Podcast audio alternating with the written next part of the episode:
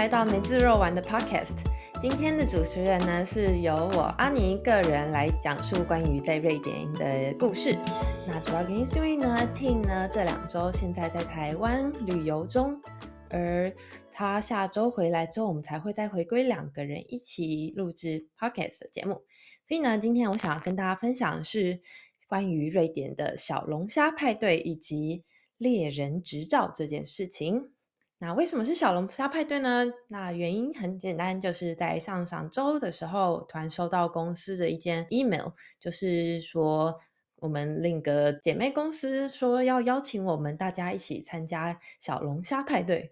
我看到的时候就很高兴的哦，当然要参加啦！因为呢，说到小龙虾派对呢，呃，它的历史其实并没有什么特殊的。缘由，它就是说，在中世纪开始的时候，瑞典人就已经在狩猎小，也应该不是说狩猎，就是会在捕获小龙虾，然后在大约夏天的尾端和秋天的时候，这个季节会举办小龙虾的派对，然后和可能亲朋好友一起在周边一起享用小龙虾这道料理。那他在呃国王的，就是以前瑞典国王的时期，就常常会在护城河外面。养殖小龙虾，然后他们煮小龙虾的方式呢，其实很简单，就是用水啊、盐啊、啤酒，那最重要是加入大量的一个香料，叫做石螺。用台湾的一个香料来讲解的话，就是叫做小茴香。所以呢，这个小龙虾它的味道呢，主要就是会充满了小茴香的味道。说到小龙虾派对呢，我们上周五的时候，在大约四五点半的时候，我就看到邀请我们参加的公司的一个同事，就突然端了一卡 啤酒过来，就说：“哎，要不要来一点，来一点 pre drink，就是先先喝一下。”就呃喜欢喝酒的我，当然很难拒绝，于是我就先喝了一瓶。那很快的就感觉空腹喝果然会有点。很容易醉啊。总之呢，我就快速的把我的工作收尾之后，就下楼到地下室参加小龙虾的派对。那一到地下室呢，就看到哦，他们都已经布置好小龙虾派对的一些经典装饰。举例来说呢，大家头上一定要戴一个很可爱的三角小小圆帽，然后那胸口的稍微一个纸做的围兜兜。至于在天花板上，他们就是就是会挂一些画画了像是甲壳类加上月亮，一个很诡异的笑笑脸的一个月亮的图片。至于在餐桌上，就是当然会用小龙虾摆了整整一大盘，就是怎么说呢？以中间为辐射，这样子摆一整整一盘的小龙虾。那吃的东西则是会有像是法国面包啊，还有一些奶油或是一些酸奶类的酱料当做副食品。那在开始的时候呢，我们大家都会那个先收到猎印的一个小小本本，那个小本本里面就是放了一大堆瑞典的民族歌谣。瑞典人，我觉得瑞典是一个很特别的民族，他们在很多这种传统节庆上，竟然会唱许许多多的民俗歌谣。那他们通常都非常的短，可能就是一分钟内就可以唱完的，但是大家却都会唱。我觉得这点最厉害，就是真的是各种歌谣哦。然后它的那个旋律，我听，我个人也很喜欢唱歌，但是我觉得旋律都其实没有很明显，但是 人人都会唱这件事情，就是从小孩子到七八十的人老人都会唱这件事情，就是让我觉得非常有趣。总之呢，在吃小龙虾的过程中，我们会喝一个叫做 snaps，瑞典文叫做 snaps 的烈酒。那 snaps 呢，它基本上就是指。白兰地，然后把它装成一口酒，就是我们俗称的 shot 的那种概念来喝。呃，白兰地呢，主要是会加上一些香料或是一些特殊的口味，而不是只是纯粹的白兰地这样子。然后在喝的时候呢，大家就会说啊。是时候来唱那个 Snaps 歌曲了，然后接着大家就会 拿起那个小本本，然后负责主持的人就会说：“我们接下来要唱第五页的某某歌。”然后大家就啊啦啦啦这样唱唱唱，唱完之后，接着就一口喝下那个 Snaps。当然不一定要 一口喝下，但是很醉人。像是我这种人呢，就会很高兴的喝一口，接着就会很快的主持人又会过来继续给我加下一杯一口酒这样子。那我这个人呢，有一个坏习惯，就是只要遇到免费的酒，就会狂喝。然后很不巧的呢，小龙虾这种料理只能用所谓的如实鸡乐那种感觉嘛，就是它味道很多，但是真的剥起来速度很慢，然后肉又非常的少，跟我们在台湾那种啊大蛋海鲜、螃蟹、龙虾那种程度真的是不一样。小龙虾就是你可能这边剥了快要三十秒，你可能就吃到这样。一小口虾子的肉，你会把它先掰断，然后吸食它头部里面的汁液。蟹甲里面的肉又少到可怜，基本上你都挖不太出来。那我想讲的是呢，它这种食物吃起来非常的缓慢，也就是说呢，大家几乎都是在空腹状态下不断的给自己狂灌白兰地，加上你坐着吃饭的时候呢，基本上是不太会注意到你其实喝的很醉了。一早给我送酒来喝的那个人呢，他已经真的。从就是派对开始前就已经醉的有点不成人样了，打乒乓球还跌倒这样子，在大家都还才刚拿起小龙虾第一只，他就说啊是时候来喝白兰地了，然后就开始唱歌，然后就大家就啊好笑笑这样喝，然后就是准备把头搬开的时候，他又说是时候来喝白兰地了，就呃 OK 哦，然后就唱歌。所以一开始的时候，我也没有特别的 care，大家就是吃吃喝喝聊完之后，我们就大家准备开始起来要跳舞啊、听音乐啊、聊天之类的。所以呢，我也很嗨的，就是可能因为这周啊，这周压力工作压力真的很大，所以我也有点觉得啊，随便啦，就是 放开自我的喝，然后也开始放开自我狂跳舞啊，跳着跳着，我也就这样跳了整整两小时都没什么事哦，我觉得哦，今天还蛮顺利，然后过程同时还拉着我。偷偷跑到楼上办公室的仓库，就说：“我们来偷偷看，还是什么烈酒，搞得好像说 要执行什么神秘任务一样。”我想说怎么回事，就他就偷偷倒了一杯 whisky 给我喝，然后喝了一下，觉得呃，这个 whisky 感觉就是放很久了，闻起来非常奇怪，喝起来有种 塑胶感。然后我们就继续跳舞啊，那跳着跳着，大约过了又过了半小时之后，就发现哦人开始变少了。我想说啊，好像是时候就是坐下来跟大家聊个天吧。然后当我一冷静下来呢，这时候我就看着我同事的脸，忽然我就一股，刚我好想吐的感觉，我就直接冲到厕所开始狂吐。这一吐完呢，我就立刻意识到我必须打给菲利普，请他来载我回去，因为我八成就是可能没办法骑脚踏车回去了。那菲利普也很快的就接了电话，立刻就说好，我马上来。我觉得有点感动，他好像已经就是跟我在一起八年之后，也渐渐发现说，每当 我只要参加派对，他就要就要玩电脑，要收敛一点，因为我可能会需要帮忙这样子。所以不到十分钟的时间之内呢，他就跟我说，哦，已经到公司了。我就啊。你好快哦！但是呢，我整个人已经虚脱到就是坐在马桶上完全没办法站起来的程度。然后，然后过程还继续吐，跟他讲电话，一边呃一边吐，吐着吐着我就跟他说：“啊，菲利普，我就快要来了。”然后接着我就睡着了。菲利普就不断的把电话挂掉，再打给我，就是为了把我叫醒。然后我每次就是手机震动的时候，就还是会醒来，但是就整个人。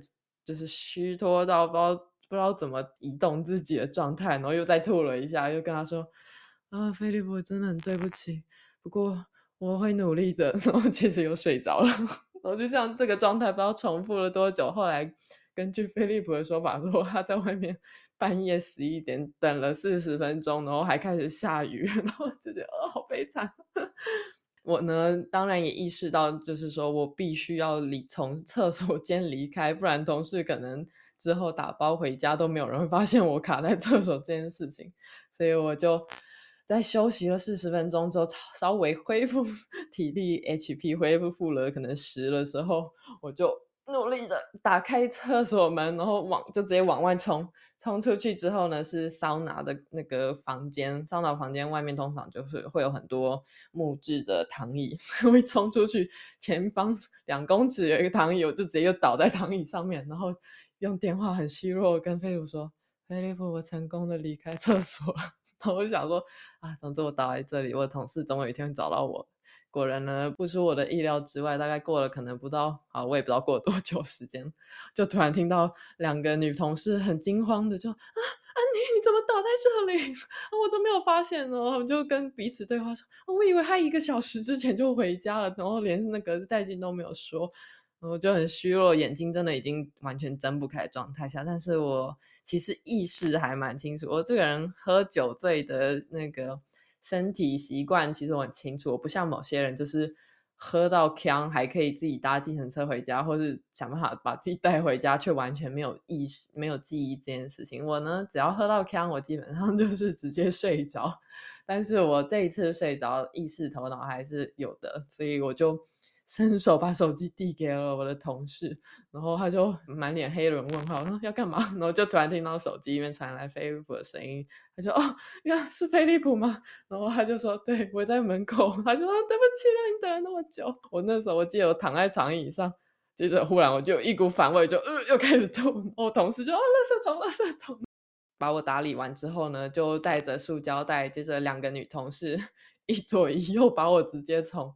从长椅上面架起来，那个那个过程怎么说？那个经验其实蛮有趣的，就是我完全是没有睁开眼睛的状 状态下，所以一片眼前都是一片黑，但是我的意识是有的，因为我就是当然想办法让自己不要睡着，因为睡着可能会很麻烦，所以我就闭着眼睛，然后同事架着我的脚，双脚还是可以移动，所以他们就架着我，但是我脚就是一个支撑的状态，这样一路走走走，然后我可以感觉到他们。那个带我走到楼梯间，我还想说他们会要我走楼梯吗？然后接着突然感觉到一种一种上升的 感觉，就哦，因为他们带我搭电梯啊。然后接着搭完电梯走出去，飞利浦就把我接过去，然后他就跟同事大概哈拉了一下，然后他们就说哦，真的不好意思，没有发现你在这里。然后他们就把我推进车子里，然后菲利普说，我进到车子里，人整个是。就是倒往前倒的 状态下，连安全带都没有系，这样。可是他车子一开，没办法，瑞典车就是你一开，要是安全带没有系，车子就会一直狂叫。然后他就没办法，之后又停车，把我往往后搬，然后再把安全带系上，再开车把我载回家。开车的时候呢，我还说菲利普，你不要忘记我手机在同事里。他 心想你怎么还有意识？然后同事还惊慌的跑回来说啊，他的手机。他又不想说你这个人怎么有什么问题？然后还问我说我是不是要送你去医院？我就说。哦，没关系，不用带我回家睡觉就好了。他就这样，一路开车把我带回家，还好家里门口一进来的左边就是我们的客房，所以我就说你就让我在客房 睡觉吧。他就把我丢到床上，旁边再放那个呕吐用的垃圾桶，还有一大堆水这样子。然后我还跟他说，呃，记得把我脚踏车从车上拿下来。他说你管那么多，赶快睡就对了。哦，所以基本上这个就是我。这次参加公司的小龙虾派对的故事，我也不知道为什么自己会喝这么醉。我想可能是因为我大概每两年才会参加这种大型派对次，所以我我很容易就忘记自己的酒量在哪里。我觉得我酒量其实比一般人都还好呢。硬要说的话，我其实过程中可能喝了两罐啤酒、两杯红酒，然后。不知道好几杯的一口白兰地，再加上坏掉的 whisky，总之我最后就是很平安的回到家啦。那隔天早上起来觉得哦脖子怎么这么痛？后来想想，原来是因为我前一天就是整个人就是往前倾，头就是头完全是没有支撑点的状态。像微博说他走路的时候超级怕我脖子断掉，就像新生儿一样都要扶着我的头。我还跟他说，哎。我原本期待你可以把我公主抱抱回家，但结果竟然没有，而是反而是就是 很狼狈的扛着我，还要扶着我的脑袋这样子一路带回家。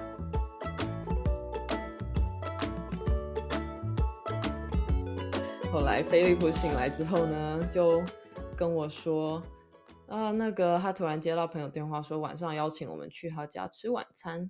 那至于这个朋友的晚餐为什么这么特别呢？这就要进入到我们今天的第二个主题——猎人执照。因为呢，在九月这个时候就是瑞典的狩猎旺季，基本上瑞典的狩猎季节可以说是从大概八月到二月之间。但由于每个地区它的气候啊，还有可能森林的范围面积之类的，还有。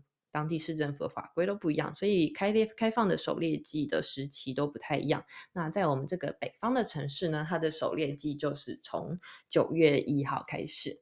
所以很多同事在公司的时候，每次哦，fika 就是下午茶时间的时候，都会在讲说哦，这一次狩猎啊，可能要从什么时候开始请假呀？那这次的目标是几只野生动物之类的，反正整个话题都围着围绕在狩猎这件这这件事情身上。那么呢，我朋友身为猎人这位朋友，他邀请我们去他家，就是想要请我们吃他这次猎到的松鸡。松鸡是一种非常性情非常暴躁的一种野鸟类，而这一次他邀请我们的时候，我就心想，呃，不好吧，我早上吃一颗桃子都吃不进去了。但是想说，基于 好像会很有趣的感觉，所以我还是勉强的答应了。总之先吃吃看，然后如果吐出来就不要吃。于是我们就这样开车，晚上开车到了他家之后，他将那个松鸡做成了炖肉。再配上马铃薯泥，那吃的酱料就是跟平常大家可能去 IKEA 会吃的肉丸那道料理一样，会配越橘酱。那除了越橘酱之外呢，它还有给我们黑醋栗的果酱。总之就是完全像是肉丸马铃薯泥这一道料理，但是把肉丸换成松鸡炖肉。那松鸡炖肉呢，吃下去的时候，我第一个。印象就是，哎，吃起来很像在吃鸡肝，就是松鸡的肉质看起来很像红肉，它完全不像鸡肉那样子。那味道则好像是鸡肝和鸡心去煮在一起的感觉。那我在猜想，可能是它本身这种鸡的鸡肉量比较大，所以味道才会这么的重。嗯，那基本上我吃了一小盘之后，觉得嗯好像还可以，因为胃好像可以接受食物了，所以我就又再吃了一些些。在吃的过程中呢，我突然就是牙齿突然咳一声，我想说干什么？是是骨头吗？我想说，我差点把牙齿咬断，然后我就吐了出来。之后看了一下，就一粒圆圆东西。我同嗯那那位猎人朋友坐在我旁边，他就突然看着我说：“你是不是咬到子弹了？”我就心想。妈的子弹，你今天也没有抽，你没有把子子弹给清掉，就是在煮吗？然后后来他才跟我们解释说，呃，其实啊，狩猎松鸡这种这种鸟类呢，就必须要用散弹枪来打，所以它散弹枪就是你一颗子弹射出去之后，它会在就是击中动物的当下散开来，就会有点像是扩散性的攻击，所以散弹可能一颗里面就有大概一百多颗。小小的圆圆的铁球在，所以要把它完全清空，基本上是不可能的。他说他们在狩猎到动物的时候，基本上就是抖一抖，把那些散弹给抖出来，但是难免会有一些剩下的留在里面。我就想，你不早点说，要是我把牙齿咬断怎么办？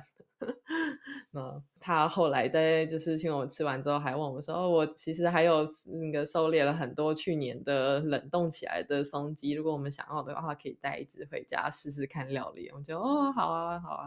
然后我原本想说晚餐就到这喽，结果这时候猎人朋友的女朋友就说：“好啦，那么接下来就是我们的葡萄酒试饮大会。”是想葡萄酒。我记得在一开始吃晚餐的时候，朋友还问我说：“大家想要喝什么呢？啤酒，或是可乐，或是水？”我就谁，然后大家突然就直接用一股很疑惑的眼神望向我：“你这个酒鬼那种感觉，竟然要喝水？”他们就说：“今天不是礼拜六吗？”然后我就呃呵呵呃，因为昨天晚上醉倒被菲利普扛回家，所以我今天敬酒。大家就哦好，但是呢，朋友的女朋友已经和另外几个朋友相约，今天要要办一个小小的葡萄酒试饮大会。那主要是原原因是因为其中一个女生她最近在大学有在上各种葡萄酒的课程，所以她就是特地自己去自己掏腰包去当地卖唯一卖酒的。一个商店买了各种葡萄酒回来，要要给他大家试饮。为什么是讲当地的唯一卖酒的地方呢？是因为瑞典由于可能以前酗酒的问题很严重，所以政府定定了非常严格的买卖的机制。也就是说呢，全瑞典只有一家公司在卖超过可能三点五趴，对，三点五趴的酒类。啊，这点呢，真的是相对于亚洲啊，真的是非常的辛苦。你每次办派对都要可能晚上七点前就要去那家卖酒的公司买好，你可能当天晚上或是隔天派对要用的酒，不然当天才买的话，要么大排长龙，要么就是可能店已经关了啊。总之，在便利商店这种地方，你能买到最高酒精饮料就是啤酒，三点五帕。好，这个讲远了。总之呢，我就说。呃，我想我可能今天没办法喝了，虽然有点可惜。然后我就看着菲利普说：“不然这次轮到你喝，我换我扛你回家吧，我可以开车。”他就说：“你确定你体内酒精消耗完了吗？”我就说：“OK 的啦。”所以这次呢，就由菲利普代替我来和大家一起参加他们的葡萄酒试饮会。好，总之就是一个非常有趣的经验啦。关于瑞典呢，在狩猎季节这件事上面，我想要稍微再多做一下它的一些规章，还有一些相关的资讯介绍。瑞典呢，他们猎人大约有三十万人。想要成为瑞典的猎人呢，有几个条件规定。首先呢，你必须要满。十八岁，接着你还必须要考一个猎人执照。之前就一直很想要讲猎人执照这件事情，因为之前听在日本片就有在谈到猎人执照，差有我就想说是日本的 Hunter Hunter 嘛，那个那那个动画。总之，在瑞典呢，你想要狩猎也必须要考瑞典的执照。再来第三个条件则是你必须要每年都付野生动物的管理费，就是你要透过猎人执照去付这笔费用。那最后一点则是，嗯，如果你没有考到猎人执照，但是还是有点好奇狩猎这件事情的话，那你其实是可以跟着有猎人执照的猎人朋友一起去参与狩猎。那在他的监督之下呢，你也其实是可以试着射击的。这也是为了能够让大家快点上手，所以在这方面我也有点惊讶。我朋友就是那位猎人朋友，他也有跟我们说，哦，有兴趣的话可以跟他一起去猎猎野鸡、猎野猎猎野兔之类的小动物。我觉得哦，蛮蛮酷的，竟然可以可以就是在没有证照之下的状况去 端枪打猎。但是他这个规定严格，就是猎人有猎人执照的朋友必须在你。一倍之内的距离，就是大概一公尺之内，你不能离开没有证照的朋友这样子。至于这三十万个猎人呢，他们最常最常猎的一个动物就是驼鹿。在瑞典，驼鹿是非常热门狩猎的森林之王。为什么呢？因为在三十万个猎人中有二十七万人都在狩猎驼鹿这个动物。那首先，它体型非常非常的巨大，它比一般我们常就是常听到的鹿啊，或是麋鹿都还要巨大。它的脚呢，则是有点像碗一样向前，非常非常的大的脚。所以你只要看到一些家人外面会挂一只很大的驼鹿角，你就知道哦，这个是 猎人家族啊。再来是，嗯，每年呢，驼鹿的狩猎大约有八万只驼鹿会被射杀。那至于为什么要射杀驼鹿这件事情呢？它主要的讲法是，是因为在瑞典像这样子以出口就是森林木材为大宗经济收入大宗的国家呢，必须要能够维持森林的生长的状态。也就是说，驼鹿这种生物或是鹿这类的动物，它们其实会破坏。森林的生长，因为他们会去扒树皮嘛，那这样子会造成很大经济损失，所以瑞典政府其实是希望瑞典的猎人们每年能够射杀一定数量的驼鹿，这样子才可以让他们的森林经济维持在一个良好的生长状态之下。再来呢，除了驼鹿的狩猎之外呢，还有呃野猪，野猪在近年越来越。热门了，主要是因为野猪它们的数量正在不断的增加，然后它们也是相较于驼鹿具有攻击性，因此很多农民会因为野猪造成一些农地上的损失，所以有时候甚至是必须要请一些猎人大队来帮忙射杀这些野猪们。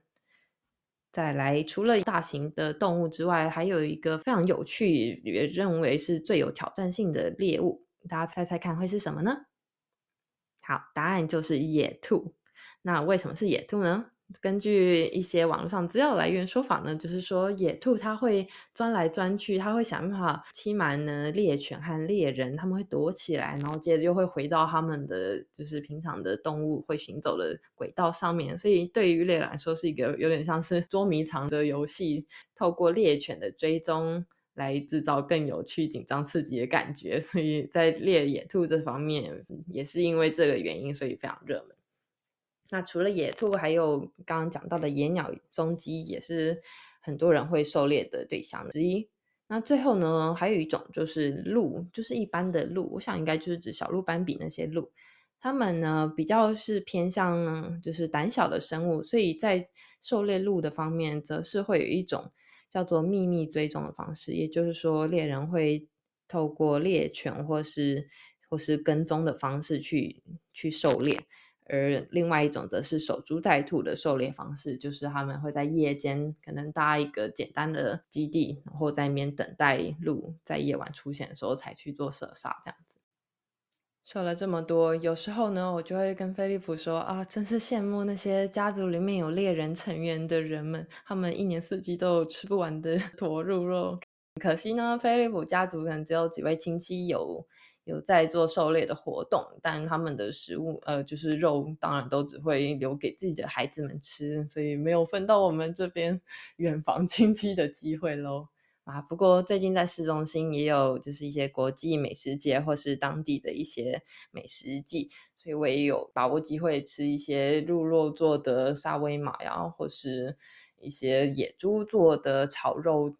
这样子的食物吃起来呢，怎么说呢？味道就是会有一股野生动物的味道吧。那我觉得还不错，就是每次看到时候就会买一道这样子来当做尝鲜喽。啊，不过上次在餐厅，上礼拜在餐厅吃的鹿肉配马铃薯泥倒不是不怎么好吃，我觉得有点太咸了。希望呢，将来有机会也可以跟那位猎人朋友一起去某个森林的地方参与狩猎活动，来体验看看喽。那接下来除了狩猎，也是瑞典的采香菇季。嗯，因为蓝莓季跟采月菊的季节已经渐渐结束了。在采香菇的时候呢，大家常常会说要小心，这这地区会有人进行狩猎活动，所以会他们会在各地尽量设立招牌，告知大家千万不要在这边采香菇，不然会不小心被当成狩猎的对象喽。今天的废话可能有点多，在下周开始听就会回归我们的梅子肉丸 Podcast 一起录制。感谢大家今天耐心的聆听，那我们下周再见喽，拜拜。